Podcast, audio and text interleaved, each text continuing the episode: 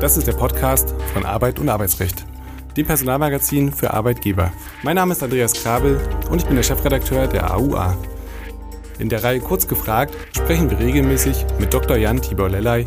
Er ist Fachanwalt für Arbeitsrecht und Partner bei Buse in Frankfurt. Er berät seit vielen Jahren Unternehmen umfassend im Arbeitsrecht von A wie Abmahnung bis Z wie Zeugnis. Seinen Schwerpunkt hat er im Betriebsverfassungs- und Tarifrecht. Herzlich willkommen, lieber Dr. Lellay, zu einer weiteren Folge Kurz gefragt. Heute wollen wir uns mit dem Thema Gendern bei Audi befassen.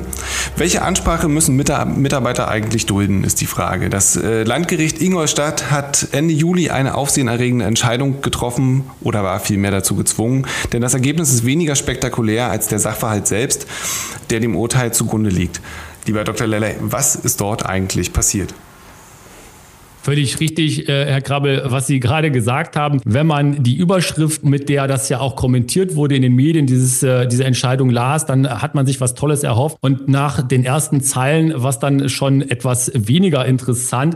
Der Fall war der, dass äh, im VW-Konzern, und zwar äh, jemand, der bei äh, VW, also der Muttergesellschaft von Audi angestellt war, äh, jemand dort mit Kollegen bei Audi zu tun hatte und in dieser Korrespondenz Korrespondenz, in dieser konzerninternen Korrespondenz wurde dann gesagt von den Audi-Leuten ähm, so etwas salopp, hör mal, also wir haben hier bei uns eine Richtlinie äh, und die schreibt das Gendern vor, also in der Korrespondenz, wenn wir dir also eine E-Mail schreiben oder wenn du uns eine E-Mail schreibst, dann wird da bitte gegendert nach ganz bestimmten Vorgaben.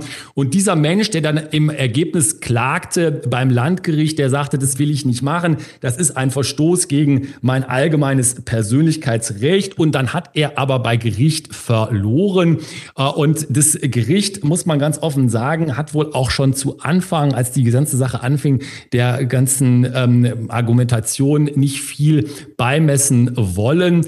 Und ähm, ja, damit äh, ist da das letzte Wort sicherlich noch nicht gesprochen. Hier aber ganz klar, das Landgericht kommt zu dem Ergebnis, es gibt keinen Anspruch, hier das Gendern unterlassen zu müssen oder mit dem Gendern, wie er das dann formulierte, nicht belästigt zu werden.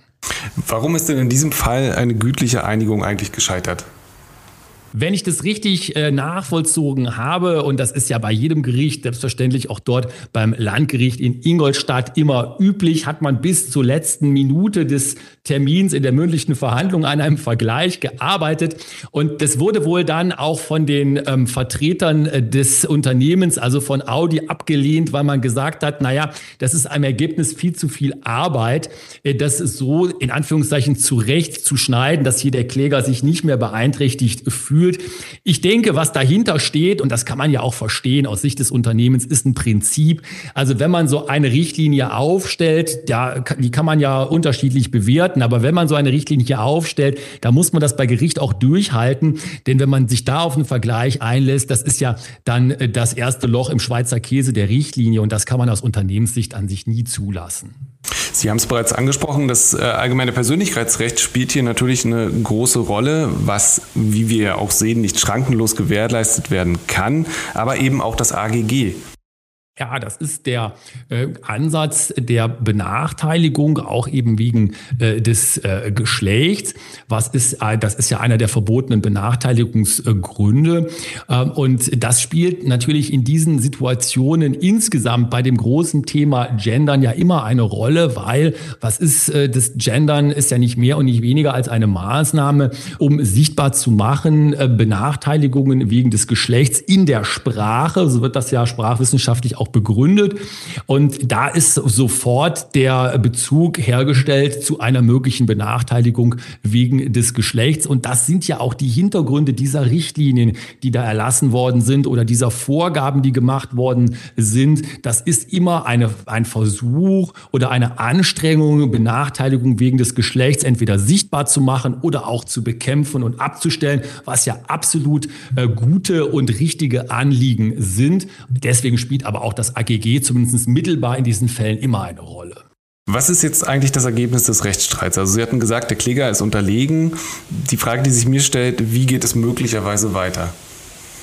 Ja, der Kläger wird sich jetzt ähm, überlegen müssen, äh, ob er weitermacht. Äh, das ist im Zivilprozess ja möglich. Er könnte ja eine Berufung gegen das Landgerichtsurteil einlegen. Äh, da muss er sich dann natürlich schauen. Das ist ja äh, nicht äh, in irgendeiner Weise Kosten ähm, besonders begünstigt, sondern im Gegenteil, das wird er bezahlen müssen. Vielleicht hat er eine Rechtsschutzversicherung, die das übernimmt. Ich würde da Zweifel anmelden, zumindest wenn die erste Instanz verloren gegangen ist, dann ähm, sind Rechtsschutzversicherungen Verhandlungen da etwas zurückhaltend. Er wird sich also überlegen müssen, wie viel ihm das wert ist und ob er tatsächlich in eine zweite Instanz geht. Was dafür sprechen könnte, wenn er das als Prinzipienrechtsstreit äh, auffasst und dann sagt, naja gut, äh, Geld spielt hier vielleicht gar nicht so eine große Rolle.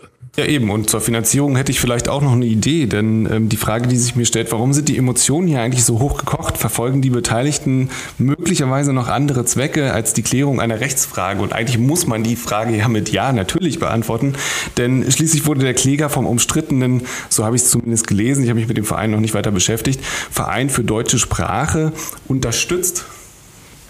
Ja, ich äh, bin völlig Ihrer Meinung, Herr Krabbel. Das ist äh, ein Stellvertreterkrieg, äh, wenn ich das mal so ein bisschen martialisch sagen darf, äh, zu dem das äh, Landgericht Ingolstadt hier äh, aufgefordert worden ist. das ist nun mal auch die Rolle der Gerichte in einem Rechtsstaat. Selbstverständlich, Gerichte müssen Entscheidungen treffen, wenn zulässige Klagen erhoben werden. Dafür haben wir Gerichte, dafür leisten wir uns Gerichte. Das machen die Gerichte in Deutschland ja auch sehr gut.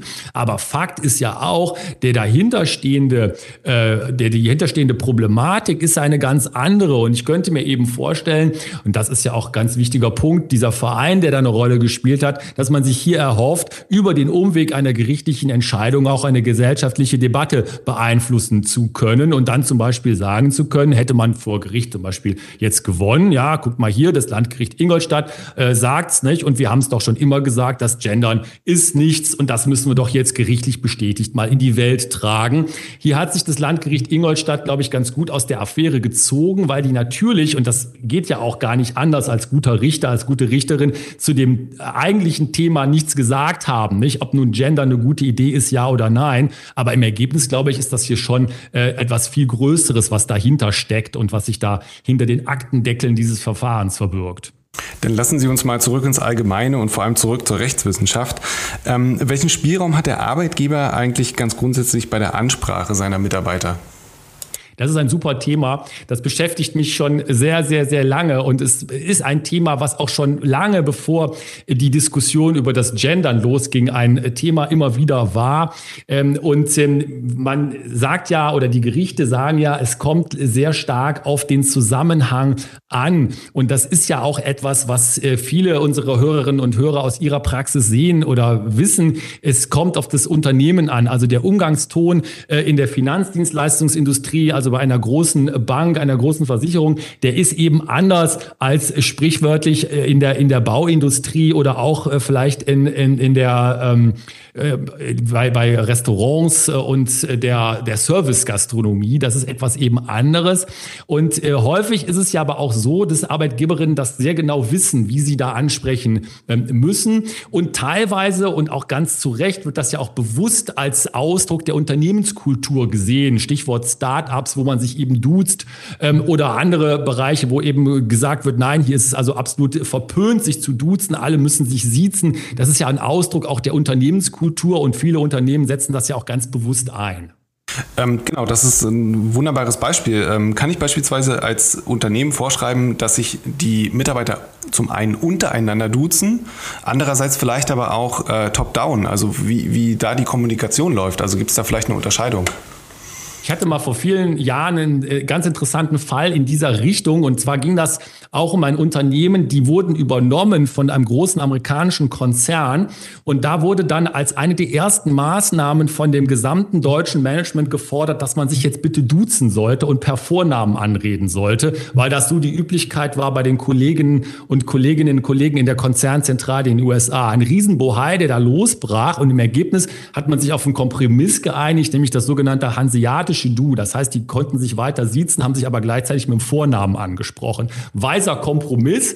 Äh, ich glaube, das Vorschreiben des Duzens äh, ist ähm, schwierig, zumindestens wenn ich das gegen den Willen der Leute durchsetzen ähm, möchte. Da gibt es ja sogar Menschen, die sagen, ähm, ja, das äh, fällt unter die Mitbestimmung, nämlich Ordnung des Betriebs, Paragraph 87 BTRVG.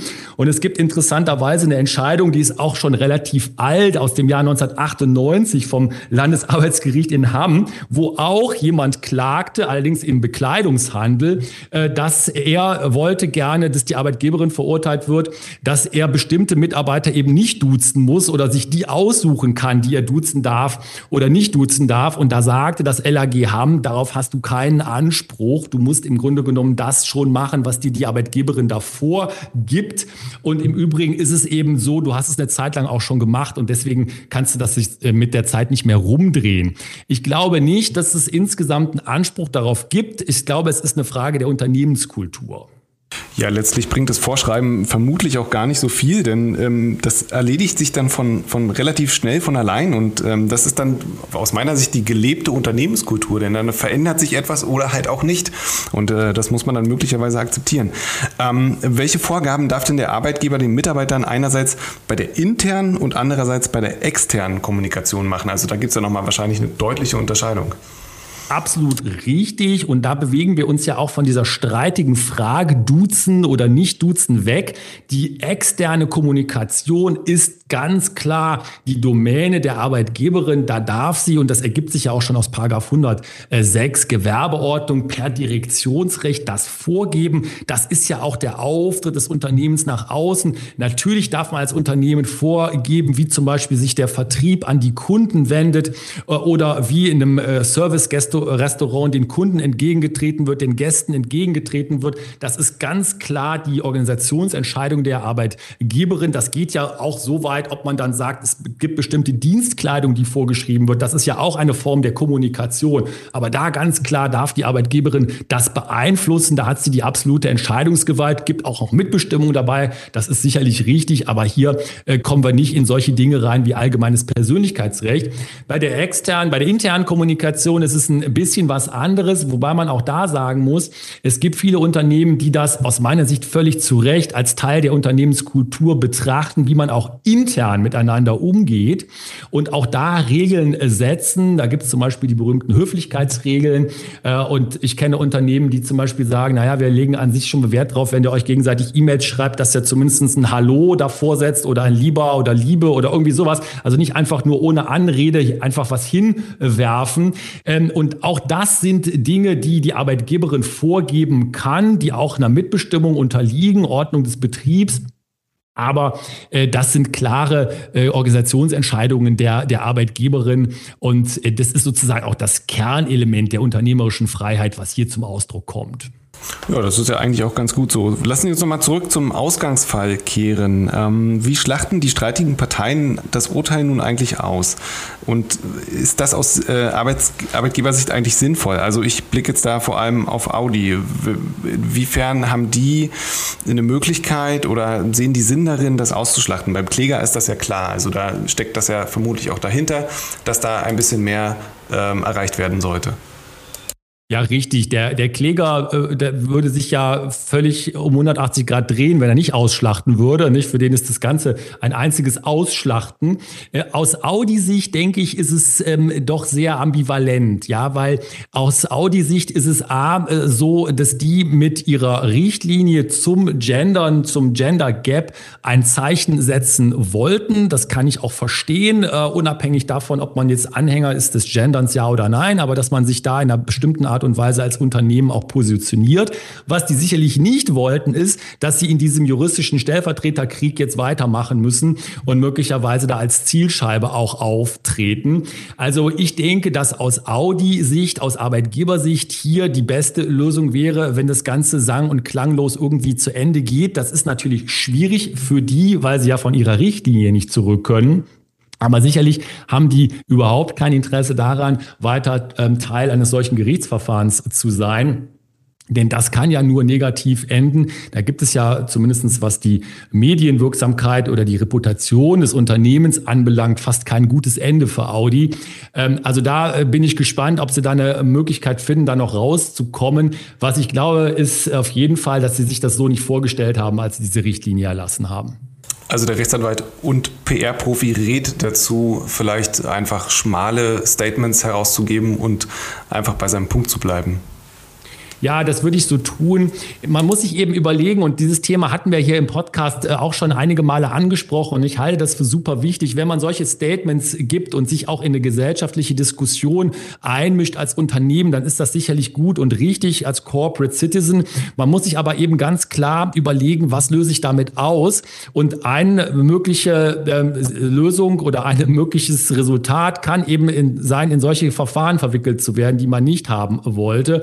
Möglicherweise Möglicherweise waren die ganz froh, dass sie die Richtlinie so durchbekommen haben intern, haben das höchstwahrscheinlich auch mit ihren Betriebsräten abgestimmt und waren jetzt blass überrascht, dass sie verklagt werden von jemandem, der gar nicht ihr Mitarbeiter ist. Also ganz klar jemand, der das äh, in einer ganz bestimmten Art und Weise auch publizistisch ähm, positionieren wollte. Ja, da ist man vermutlich ein wenig machtlos. Ähm, herzlichen Dank, lieber Herr Dr. Leller, für diese Folge und tschüss, bis zum nächsten Mal. Dankeschön, tschüss.